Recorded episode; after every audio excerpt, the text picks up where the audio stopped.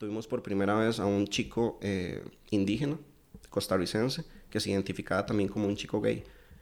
¿Cómo es la experiencia de un chico gay indígena en Costa Rica? Yo no tenía idea, ¿verdad? Yo creo que es la primera vez que algo así se, eh, que, tenemos, que tenemos esa conversación en un formato público, ¿verdad? Y para mí eso es valiosísimo. Pero son cosas que no podíamos hacer en el 2014, en el 2015, en las primeras ediciones, ¿verdad? ¿Y qué aprendiste de ese caso en particular? Que no, pero eh, yo creo que eh, algo que me pareció muy curioso y que todavía me resuena muchísimo es que el chico decía que él es bribri, de la comunidad bribri, que en bribri no existían palabras para denominar lo que él era. Ni siquiera existía la palabra ¿verdad? en bribri para decir gay, homosexual. Estamos de vuelta en la buena mesa y hoy tenemos dos invitados muy especiales, Sergio Pacheco y David Ulloa, de la revista Orgullo, que hace poco hicimos una edición especial del, del Good Feed, eh, en donde publicamos textos que ustedes ya habían publicado en la última edición de la revista Orgullo, que es una revista impresa que sale todos los años desde hace cuántos años? Nueve, ya. Sí. Desde el 2014 está, sí, saliendo y impresa desde el 2017. Exacto. Muy bien. Bueno, no, yo digo, además, ya con solo eso uno sabe que es un trabajo que nadie más ha podido hacer, ¿verdad? Con el enfoque que, que ustedes tienen. Entonces, bueno, primero que nada, les damos la bienvenida por, por si quieren nada más saludar, que no, ¿verdad? que no pierdan esa oportunidad de saludar. Te fijo, no, muchas gracias por la invitación y un placer estar por acá hablando de orgullo. Sí, qué lindo verlos, Arturo y Sergio, y un placer que nos hayan invitado a, a este podcast. Claro, no, de verdad estamos felices de tenerlos por acá. Y bueno, para quienes no conocen la revista Orgullo, la revista Orgullo es, es, digamos así, una especie de megáfono para hablar so sobre diversidad. Entonces, bueno, y, y, precisamente eso es lo que vamos a hablar ahora, ¿verdad? De la selección de historias, del tipo de, de bueno, del, del, enfoque que tienen y del propósito, por supuesto, también. Pero nosotros, eh, para el Good Fit, nos, nos, honró mucho que nos permitieran hacer la, la publicación en dos ediciones eh, de diferentes artículos que están incluidos en esta, en esta novena edición de la revista. O sea, más bien hay que decir que había tan buen material que a nosotros nos dio para hacer dos ediciones, ¿verdad? O sea, como que es una, es una revista o es una publicación que tiene una calidad de contenido que creo que pocas eh, publicaciones tienen en este país, por no decir en la región, eh, y, y, que desde nuestro lado, realmente, como dice Arturo, es un orgullo para nosotros poder publicar la revista Orgullo en nuestro formato en el blog. Gracias, sí. Yo, bueno, creo que en, esa perspectiva, eh, yo, yo, lo que rescato de, de, orgullo, en definitiva, es que es un esfuerzo colectivísimo, en el sentido de que eh, hacemos una convocatoria pública para eh, recepcionar eh, los contenidos que derivan en esta publicación. Ahora que lo decís, digamos, de que hay mucho contenido ahí, más bien a nosotros a veces nos, nos hacen falta páginas para incorporar más de los contenidos que eh, nos llegan. Eh, y lo otro, creo que interesante es que eh, muchos de esos contenidos que no incorporamos precisamente por la extensión limitada que tiene la revista por ser un formato impreso, originalmente pensado para impreso, eh, di, nos hace pensar que también si, si uno se tomara el tiempo podría, eh, di, lógicamente, publicar otra revista en, en, el mismo año, quizás. Aunque eso requeriría un esfuerzo de curaduría muy singular, eh, que creo que no sé si tenemos como grupo activista eh, necesariamente, pero, pero sí, sí, sí, creo que hay muy buen material de este ¿Cómo, ¿Cómo surgió este proyecto? Pues surgió por ahí en el 2014, como les estábamos contando, y la verdad fue como, como, como, un capricho de amigos casi, como algo que queríamos hacer.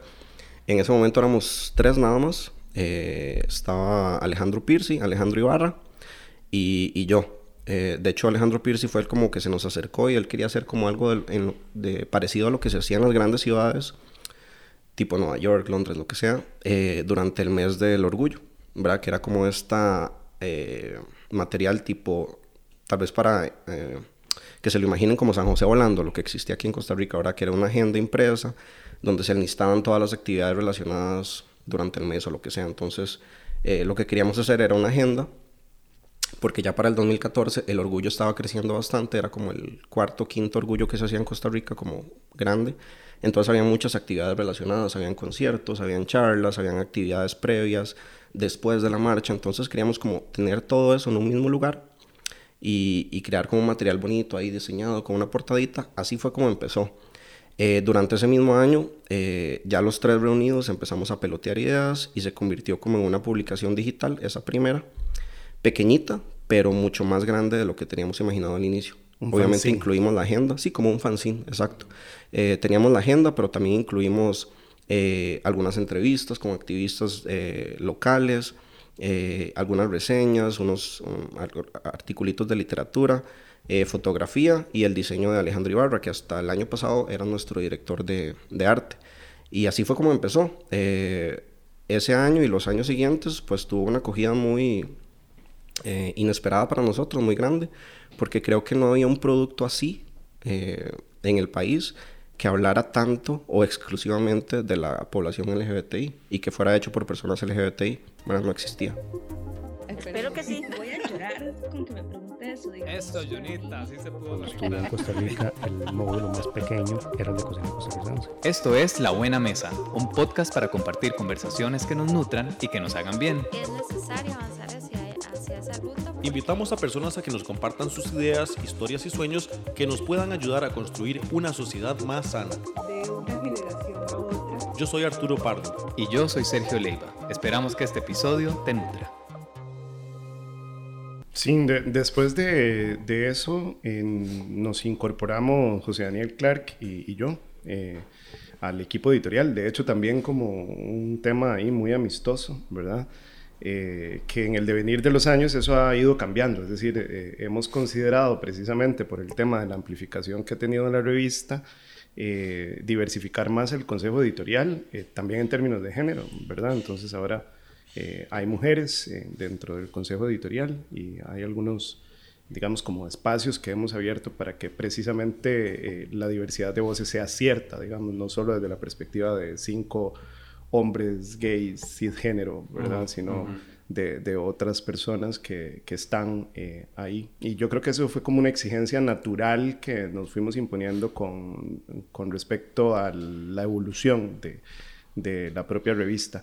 Y sí, como les decía David, la imprimimos eh, por primera vez ya eh, con el apoyo de, de, algunos patrocinadores, llamémosles patrocinadores, pero en realidad han sido fundamentales eh, una organización que se llama IVOS, eh, la marca de condones Durex eh, ha sido fundamental en esto y en el último año, en los últimos dos años, se nos ha unido también Procter Gamble, P&G, que tiene una división de responsabilidad social y que son los que nos ayudan a que esta revista sea gratuita y estos mil ejemplares se puedan distribuir sin costo alguno en diferentes partes del país. Muy bien, ahorita les quería preguntar un poco sobre la escogencia de los artículos, pero estaba pensando con respecto a esto que dijo, que dijo David, de que, mm, de que cuando comenzaron no había una publicación de este tipo. Sin embargo, yo creo que todavía no hay otra similar, ¿cierto? Es decir, en todo este tiempo no es como que se ha ido amplificando la posibilidad de hacer algo así.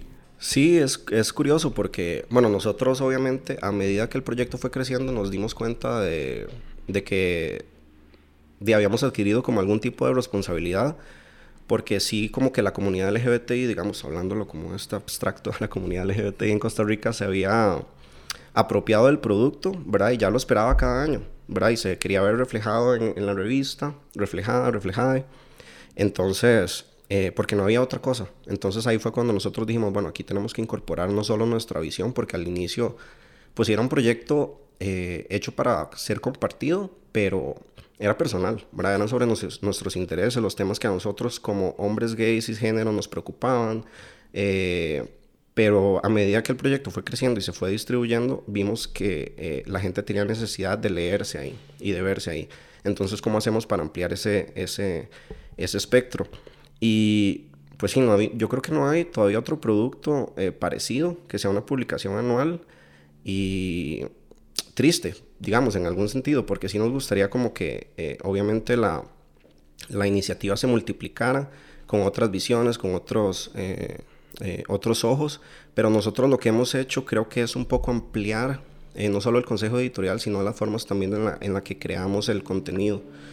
bueno, Sergio mencionó al inicio que, nos, que nosotros hacemos una convocatoria abierta por redes sociales, para que la gente envíe sus propuestas y para poder incluirlas en, el, en, el, en la revista, pero también nos dimos cuenta, por ejemplo, que nos llegaban más materiales de chicos, de chicos gays, ¿verdad? No nos llegaban tantas eh, eh, propuestas de mujeres diversas o de personas no binarias, entonces había algo ahí que teníamos que hacer, ¿verdad? Era un problema claramente eh, que, que, era estructural, ¿verdad? Porque la gente, porque las mujeres y las personas no binarias no nos están mandando material, ¿verdad? Porque no se sienten empoderados para enviarnos eso.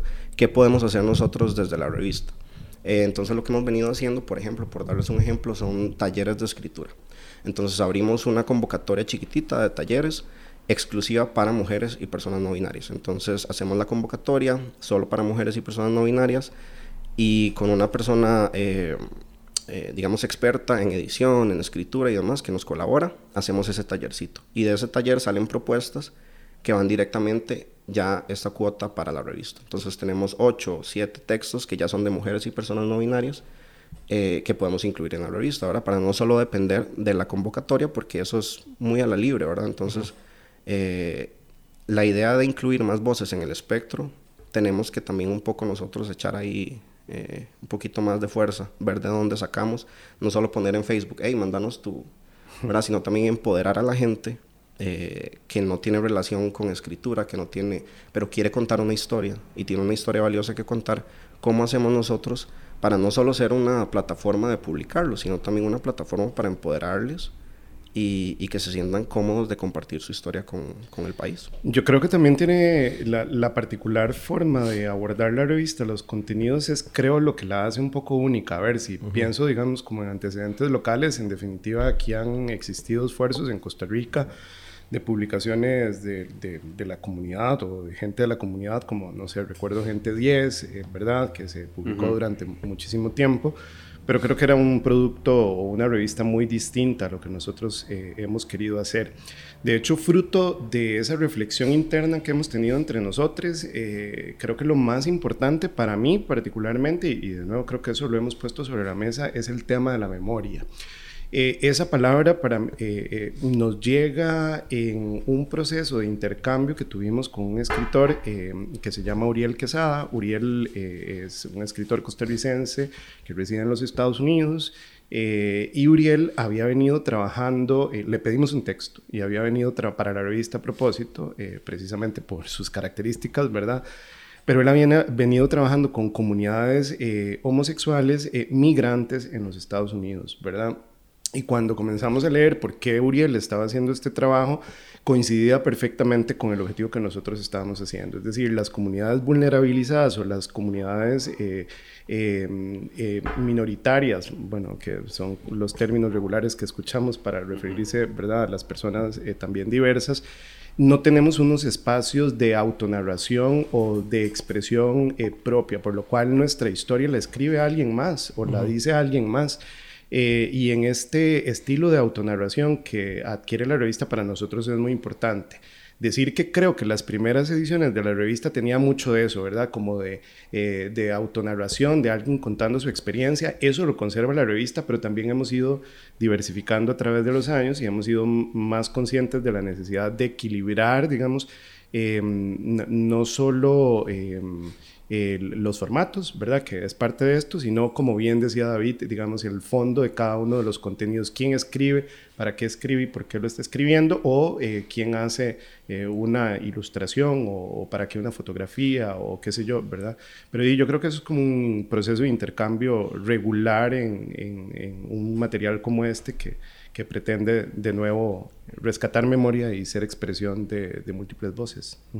Sí, es un poco como, por lo que te entiendo con lo de la memoria, es como una especie de retrato cada año de a dónde está la comunidad LGBTIQ eh, en Costa Rica, ¿cierto? Y suena muy ambicioso que la revista puede cubrir el sentir de las diversas poblaciones eh, que coexisten en, en un territorio como Costa Rica, ¿verdad? Pero sin duda alguna intenta tomar una fotografía y ser muy inclusivo en su abordaje, porque es un proceso de reflexión que hemos eh, entre este grupo de personas que dice, hacemos un activismo en, razón de la publicación, eh, ¿verdad? Eh, te- tenemos y discutimos. O sea, si nos tomamos el tiempo, el consejo editorial fundamentalmente, de autorreflexionarnos, de ponernos en entredicho y para mí eso era una gran valía. De hecho, este año nos hacíamos la pregunta en la nota editorial de qué hacía para mí la revista, ¿verdad? Y mi respuesta era un poco en esa vía, digamos, a, mí particularmente me ayuda a ponerme en entredicho, autorreflexionarme, conocer nuevos temas, ampliar la mirada. Eh, ¿Por qué? Porque claramente día es imposible conocer como de, sí, ya estoy un grado de activismo, estoy un grado de, de humanidad que me permite entender todo lo que se sucede alrededor de este tema, no es imposible, digamos. Nosotros lo que hacemos es como una, eh, so- somos un canal un pequeño vector que ayuda a canalizar esa, esa parte de la memoria de la comunidad en el país. Eso que vos estás diciendo yo creo que es importantísimo porque uno mismo, o sea, el hecho de que uno mismo como parte de la comunidad LGBTIQ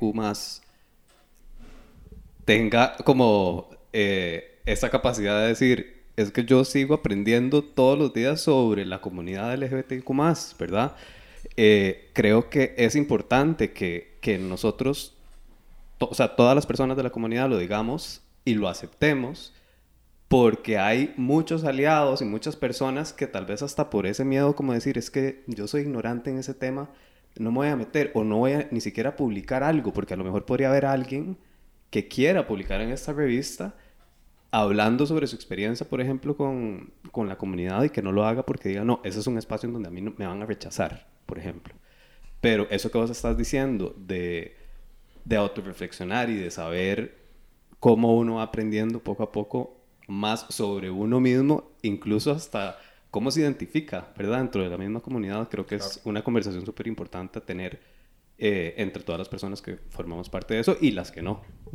Sí, más bien un poco pensando en eso, quería, quería saber si, porque de alguna forma, ¿verdad? Hablábamos de esto, no hay ninguna otra publicación como la revista Orgullo, lo cual no necesariamente hace que la revista Orgullo sea la voz oficial de la diversidad, simplemente es, es la voz que ex- existente, ¿verdad? Y es un proyecto también que a fin de cuentas, pues, puede ir premiado por opiniones del consejo editorial, lo que sea, ¿verdad? Pero a fin de cuentas es como una, es la voz existente, ¿verdad? Y estoy seguro pues que tampoco es como que le cierran la- las puertas a alguien o así, pero tal vez quería saber como en, en función de estos aprendizajes que, que han tenido, digamos, qué de eso se reflejan en la, en la última edición que se ha publicado.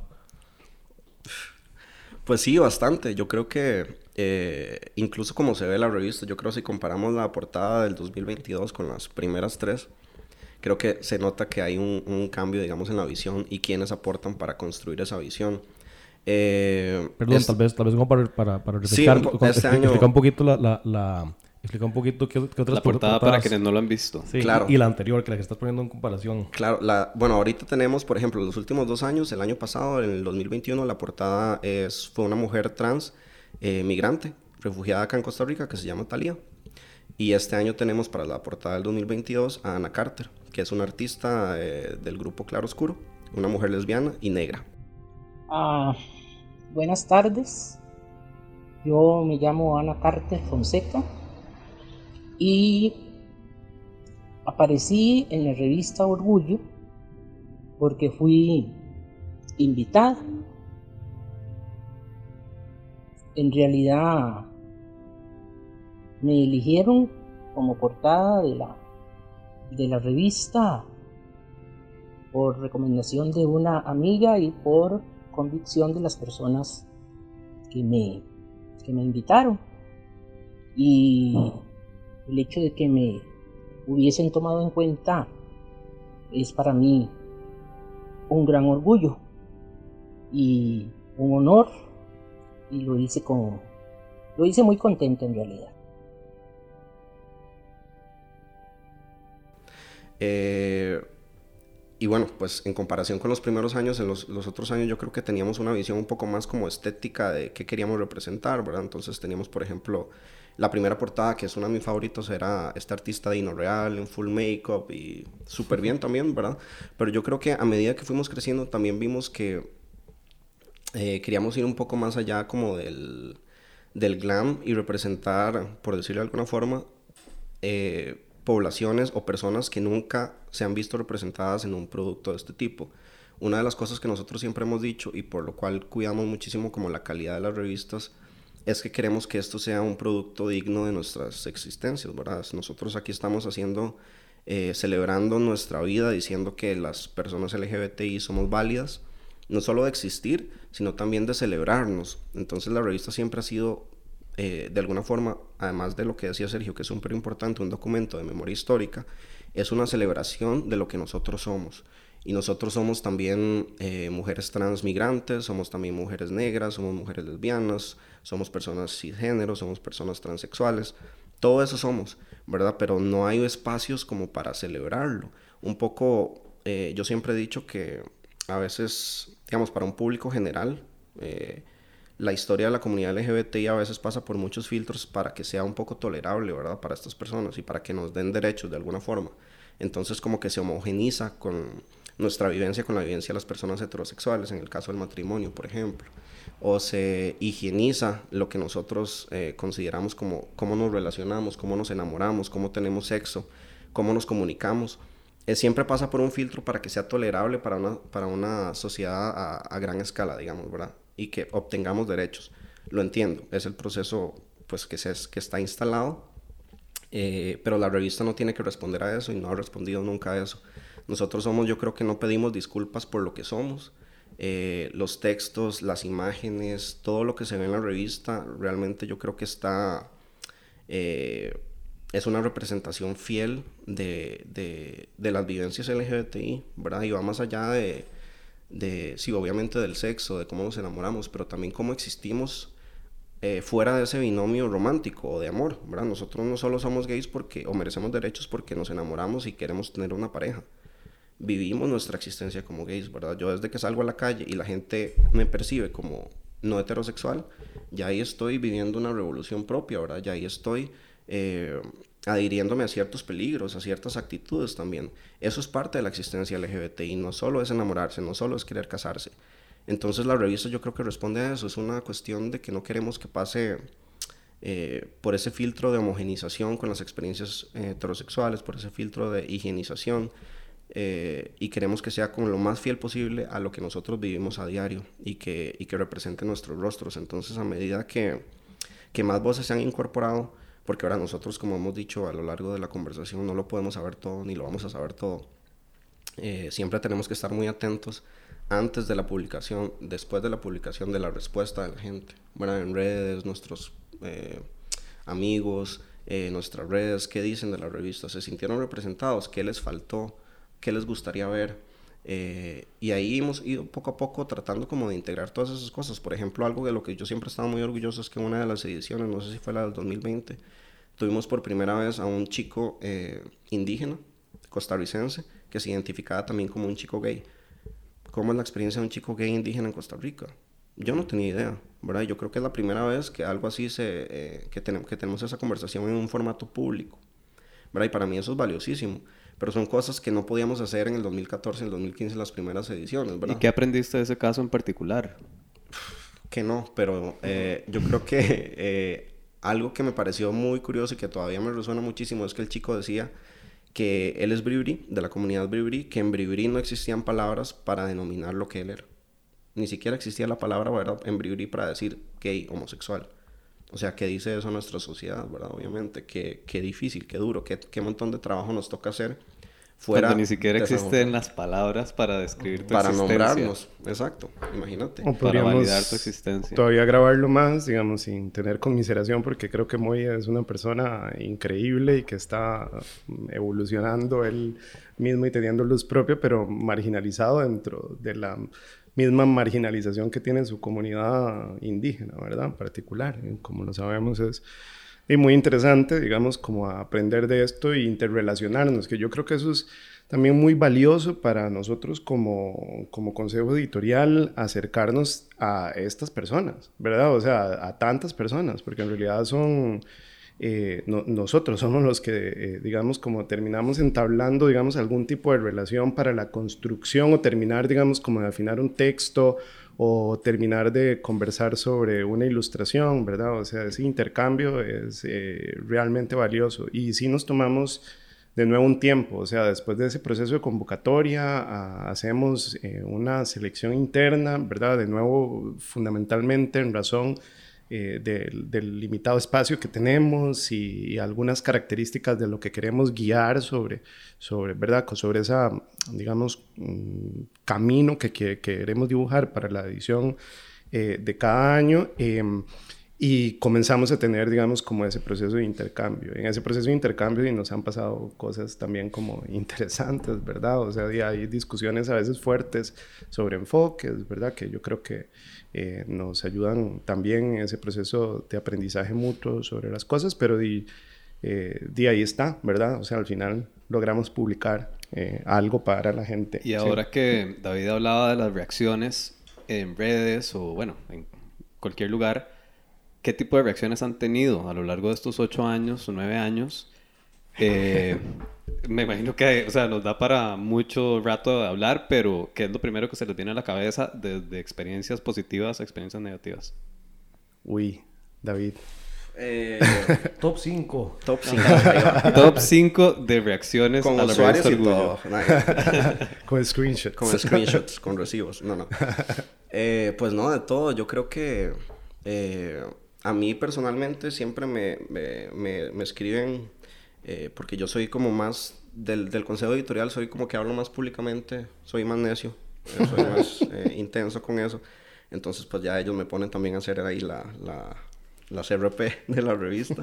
Entonces, personalmente a mis redes me han llegado muchísimos mensajes muy bonitos de gente, pues que por ejemplo, creo que fue este año, ¿no? Una chica que, que de San Carlos que lee la revista eh, a escondidas por ahora, ¿verdad? Porque no puede, pues, tener esa revista, una cosa así en su casa, significaría sospechas de sus papás de que ella puede ser diferente, o ¿verdad? O puede ser eh, parte de la comunidad LGBTI, por ahora ella no se puede permitir eso.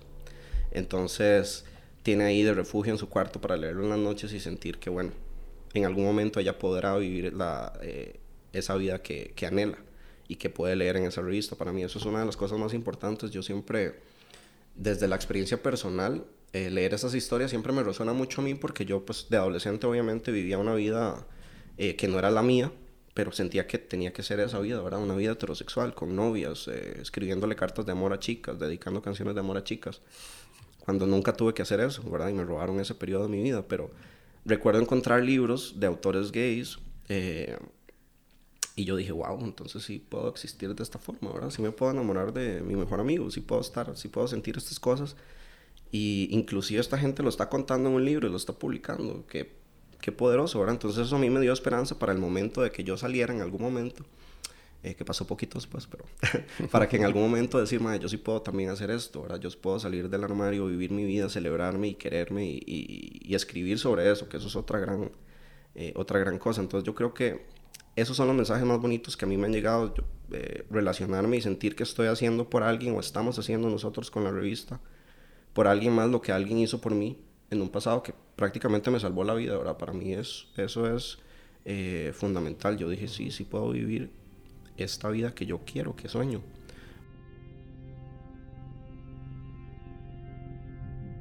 La revista Orgullo tiene una importancia descomunal porque es una forma de visibilizar a una población donde hemos estado escondidas, escondidos, hemos estado una comunidad que ha sido invisibilizada por el sistema sexista, racista y clasista en el que vivimos. Hace tiempo no era posible por lo mismo, sin embargo, la comunidad ha hecho ingentes esfuerzos por visibilizarse. También aquí quiero reconocer el apoyo del movimiento, de varios movimientos sociales en realidad, específicamente el movimiento feminista nacional e internacional. ¿verdad? Yo creo que la revista ha hecho eso por, por personas. Y del lado, pues también negativo, yo creo que nos han llegado muchos comentarios, muchas críticas que hemos asumido, creo que cada vez con más madurez. Yo al inicio, eh, pues sinceramente me enojaba muchísimo. Reaccionabas. reaccionaba, sí, y me peleaba en redes y me peleaba en Twitter con todo el mundo que criticara la revista porque yo decía, Más, estamos haciendo esto, ¿verdad? Con las uñas, eh, es la primera vez que esto existe. Eh, ¿Cómo ustedes que son de la comunidad nos vienen a criticar este trabajo? ¿Por qué no lo hacen ustedes entonces? ¿verdad? Reaccionario. Eso era, perdón, eso era justo lo, lo que te iba a preguntar ahora. Si Claro. esas reacciones vienen de la misma comunidad o de, de fuera.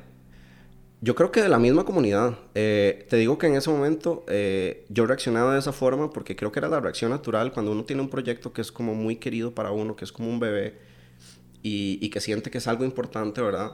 Y siente esas críticas, pues obviamente va a reaccionar de esta forma. Pero yo creo que eh, ahora para nada, más bien me- nos gusta que nos critiquen más, ¿verdad? Porque creo que esa es la forma en la que ha crecido la revista. Eh, obviamente hay formas de hacerlo, ¿verdad? Obviamente eso está claro. Una cosa pero- es criticar y otra cosa es basurear. Claro, exacto. Cosas distintas. Pero, pero ya no reacciono de esa forma, ¿verdad? Más bien me, me engancho con esta persona y le empiezo a preguntar, eh, ¿por qué piensas así? ¿O qué crees vos desde tu punto de vista que nos hace falta? Eh, o incluso invitar a la persona a participar, hey, ¿por qué el otro año no nos mandas tu propuesta? Y de fijo eh, podemos construir algo. Y así ha sido a lo largo de los años, pero, pero obviamente al principio sí era bastante como complicado, yo entiendo. Eh, nosotros como comunidad LGBTI a veces somos, tenemos todo el derecho a estar muy enojados. Eh, yo creo que tenemos que estar enojados todavía y, y de reaccionar a estas cosas, porque a veces uno siente como que, hey, mira, este chico gay está contando esto en la revista, pero yo también soy un chico gay y esa no es mi historia. Así yo no veo las cosas. Yo no quiero hacer las cosas de esta forma, yo no X, ¿verdad? Entonces, ¿por qué esta persona está, tiene esta plataforma y está contándolo en esta revista? Si mi historia es igual de válida, porque yo no puedo. Entonces me enojo y digo, no, así no son los gays. Yo soy diferente. Y tienen toda la razón, ¿verdad? Eso es un poco darnos cuenta de que no podemos eh, decir que la comunidad LGBTI, verla como un, una bola ahí, una cuestión, una cosa de materia, que todos somos iguales y todos somos diversos. No, dentro de esa comunidad hay muchísimas diferencias y pues no nos va a dar para, para ponerlas a todas y para poder visibilizarlas, pero es como el álbum Panini, ¿verdad? hablando del mundial. Nosotros estamos poniendo postalitos y tratando de llenar el álbum ahí paso a paso. Ujú, Claro.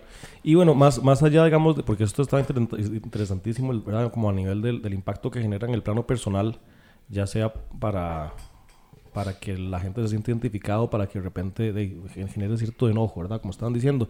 Pero más como en el plano eh, social, ¿verdad? Como más general o político inclusive. Bueno, y algo que no hemos mencionado, que la revista Orgullo ganó el, el Premio Nacional de Comunicación Cultural en el 2020. em, que por ahí también uno busca, ¿verdad? Como sobre el premio y, y se encuentra un artículo, muy rápidamente se encuentra un artículo criticando esa decisión, por ejemplo, ¿verdad? Bueno, tal vez no lo han visto, pero por ahí hay... pero no, Sí, lo sí que- lo vi, sí lo vi. Lo que quería saber es que, ¿cómo, ¿cómo sienten ustedes, verdad? Hace nueve años Costa Rica era muy diferente en el, en el tema de diversidad, no se ha aprobado el matrimonio igualitario, pero ¿cómo sienten ustedes que ha cambiado la recepción, por ejemplo, con patrocinadores, como estaban diciendo, tienen uno más reciente, eh, la posibilidad de que se abran puertas y se les, acerquen algunas instituciones para ver si ustedes pueden, eh, no sé, como contribuir con formar ciudadanos y demás. Entonces, como en el plano más general, ¿qué cambios sienten que ha habido y que ha tenido participación la revista de alguna forma? Sí, bueno, el- empezando por lo que planteabas del Premio Nacional de Comunicación Cultural Joaquín García Monge, que di, para nosotros creo que fue un gran honor, ¿verdad? Eh, haber recibido ese premio y ese reconocimiento de parte de la institucionalidad costarricense. eh, con un jurado independiente, ¿verdad? Que eh, básicamente eh, em, di, te toma lógicamente libre sus decisiones y hace un análisis particular sobre los proyectos que presentan o se presentan en esa categoría. Entonces creo que, digamos, eh, es, es un buen espaldarazo y, y de verdad fue para nosotros un honor. En el, en el acta de- del jurado di- decía que era un producto que se nota, digamos, el cuidado sobre el contenido y eh, y el, el impecable diseño, si mal no recuerdo, eh, sobre lo que decía esa acta y en definitiva creo que eso refleja de nuevo el trabajo, eh, sí, cuidadoso que hay detrás eh, sobre, sobre la producción de la revista y, sistémico o sistemático, más, bien sobre, sobre lo que estamos haciendo con la revista. Ahora, sobre el proceso eh, de evolución y de recepción en términos de esa evolución, sí, en definitiva yo creo que ahora vivimos en una sociedad un tanto más abierta, pero yo creo que las demandas tienen que mantenerse activas, es decir, parte de creo que lo que hacemos es eh, eh, seguir compartiéndonos, no precisamente para, como bien decía David, homogenizar o homogenizarnos o higienizarnos o no, digamos, sino eh, más bien para de nuevo decir, aquí estamos, estos somos y vamos para adelante, digamos. Entonces, yo no creo que la revista esté buscando algún tipo de, y los contenidos de la revista, las personas que ahí estamos, andemos buscando algún tipo de aceptación per se. Eh, sino eh, lo, que estamos reclamando es lo que por derecho tenemos, que es un espacio eh, para existir, un espacio para expresarnos y un espacio para seguir siendo. Em, respecto a lo de los patrocinios, nada más como eh, anotar, sí hemos, digamos, este es un, es un esfuerzo sin fines de lucro. El Consejo Editorial no lucra con, con la publicación. Lo que hacemos es recabar, sin duda alguna, algún tipo de apoyo económico para poder hacer la impresión, que tiene un costo, ¿verdad? Y cubrir algunos eh, gastos de producción, como por ejemplo si se va a hacer un editorial de fotografía, eh, no sé, pagar algunos de los materiales que se requieren para esa producción, ¿verdad? Pero en general eh, la construcción de, la revista es, sin, sin, ningún fin de lucro, sin ningún afán de lucro. Em, y en ese sentido no, no, nos hemos planteado esto como un, como un proyecto de sostenibilidad económica a largo plazo. De hecho, siempre es un tema eh, que tenemos anualmente. Es bueno, ¿qué vamos a hacer este año? ¿Lo podemos hacer? ¿Tenemos el tiempo o no? ¿Verdad? Como ya les hemos venido contando, han ha habido, por ejemplo, sustituciones en el transcurso del tiempo, digamos, Alejandro Pirsi, que estuvo los primeros años. Bueno, Alejandro en realidad decidió abrir su espacio precisamente para que lo ocupara una persona mujer y no se ampliara, digamos, el consejo editorial a muchísimas más personas de las eh, necesarias, ¿verdad? Eh, pero, por ejemplo, Alejandro Ibarra, que también había hecho un trabajo increíble, el año pasado decidió separarse ya de la revista porque, bueno, y tengo otras prioridades y el tiempo que me requiere ya no lo puedo donar ahí, ¿verdad? Entonces, eh, es una discusión que tenemos anualmente, o sea, si tenemos la energía, la capacidad y el, empeño para hacer la revista y producirla. Eh, el otro año llegamos a la edición 10, entonces creo que va a ser una interesante discusión que vamos a tener en los próximos meses para ver cómo nos reorganizamos y, vemos qué podemos hacer para, para esa edición 10. ¿Hacia dónde va la revista Orgullo? Sí, como te digo, yo no creo que haya una visión de sostenibilidad, pero han estado sucediendo cosas interesantes y me gustaría, digamos, pasarle la palabra a David. Digamos, justamente están terminando por, liderazgo de David eh, de, de, hacerse unos documentales en los que está el sello de la, revista Orgullo. Em, y David, vos puedes comentar. Eh, sí, bueno, yo creo que lo que hemos tratado con la revista es un poco de ampliar, eh, de que llegue más gente. La revista, como saben, es, bueno, los ejemplares, los mil ejemplares también la distribución es un reto para nosotros.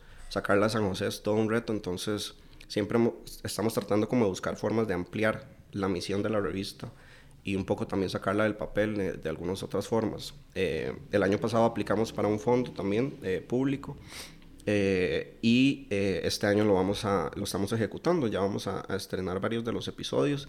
Decidimos plantear un proyecto de, de documentales entonces van a ser una serie de episodios documentales, cinco en total. En video. Eh, en video, exacto, sí. Eh, que retratan un poco la, la, vivencia de la cultura LGBTI en la Costa Rica del 2022. Entonces, por ejemplo, va a haber un video de los bares, eh, qué significan los bares en este momento en el 2022 para, los, para las personas LGBTI. Eh, vamos a explorar también una comunidad eh, de mujeres lesbianas que, que, desde la pandemia se fueron a vivir y a crear juntas y a convivir juntas en la Leona de Turrialba, por ejemplo, que es un caso súper interesante. Eh, vamos a explorar el ballroom, que es una cuestión que está pasando mucho últimamente en los últimos años y es una escena que está creciendo, incluyendo a gente cada vez más joven. Vamos a hablar de cuerpos diversos con una pareja de, chicas lesbianas que son activistas en contra de la gordofobia. Y, también de, de, una chica, la historia de una chica migrante nicaragüense, parte de la diversidad sexual, que ahora está viviendo refugiada acá en Costa Rica. Entonces, cómo estas personas viven o exploran su, su, su, diversidad sexual o sobreviven su diversidad sexual en un país como Costa Rica, ¿verdad? Somos completamente seguros, ya alcanzamos, somos el país más feliz del mundo para las personas LGBTI o no. Un poco es plantearse esa pregunta y, y, contarlo a través de otros medios, ¿verdad? No solo de la revista, que eh, a pesar de que, es, eh, de que confiamos mucho en su potencial y en, su, y en su poder de alguna forma, pues es un producto que sale anualmente, ¿verdad? Entonces, ¿cómo hacemos para estar presentes durante los otros meses del año? ¿De qué otras formas? Entonces, pues sí, estos documentales son una forma que, que, pensamos eh, que podrían ser bastante, pues que van a estar de acceso libre, de acceso público en Internet y que van a estar por ahí. También queremos seguir con la idea de los talleres para seguir incluyendo a gente a que se empodere a escribir, a crear contenido, no solo para la revista, sino para ellos mismos, ¿verdad? Y ojalá crear otros productos aparte de la revista. Eh, y por ahí vamos. Yo creo que, que, sigue creciendo. sobre esa construcción de, de, textos y materiales, por ejemplo, ha sido muy positiva la alianza con la editorial Feliz Feliz, que es una editorial costarricense eh, de, de, pequeño tamaño, como son la mayoría de editoriales en este país, eh, bueno, en la región, y que creo que ha sido fundamental también para encontrar una sinergia eh, en la construcción de esas expresiones eh, culturales que queremos eh, reflejar.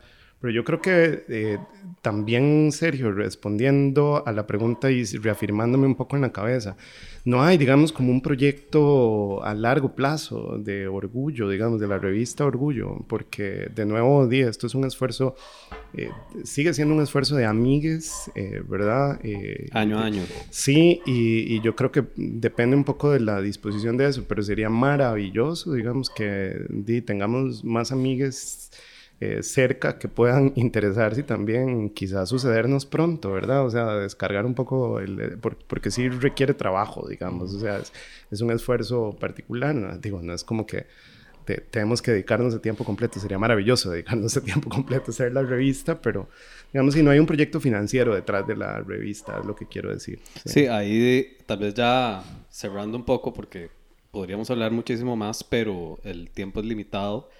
Eh, una de las preguntas que les tenía es, Arturo y yo, nosotros también nos pegamos una trabajada todas las semanas para publicar lo que publicamos todas las semanas y que yo a veces, o sea, paro un segundo y digo como, ¿cómo estamos haciendo esto? ¿Verdad? Es demasiado el trabajo que requiere poder hacer eso.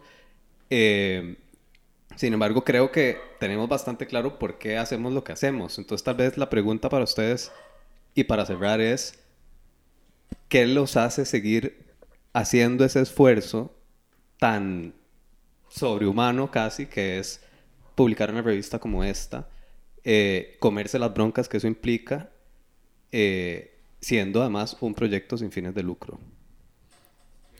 Uf. Em, bueno, eso es también una pregunta, esa es otra editorial, ¿verdad? Pero eh, yo es que vuelvo, digamos, sobre el tema político. A pesar de que tenemos mejores condiciones que hace algunos años, eh, las demandas se mantienen activas y eh, no tenemos que dar eh, por cerrado estos capítulos. Hay todavía mm, muchos frentes abiertos que vulneran la, el, la buen, el bienestar de muchas personas en muchas partes de este país y lamentablemente del mundo. De, me refiero lógicamente a la gente diversa. Si bien creo que nosotros hemos, a los que pertenecemos al Consejo Editorial, hemos ido lógicamente adquiriendo algún tipo de privilegios, em, en privilegios no malentendidos como algo que, que nos hace eh, exclusivamente diferentes, creo que eh, yo creo que es muy positivo el, el hecho de que eh, sigamos manteniendo activa es, esa, ese esfuerzo por no dejar caer todas las conquistas que tanta gente ha conseguido.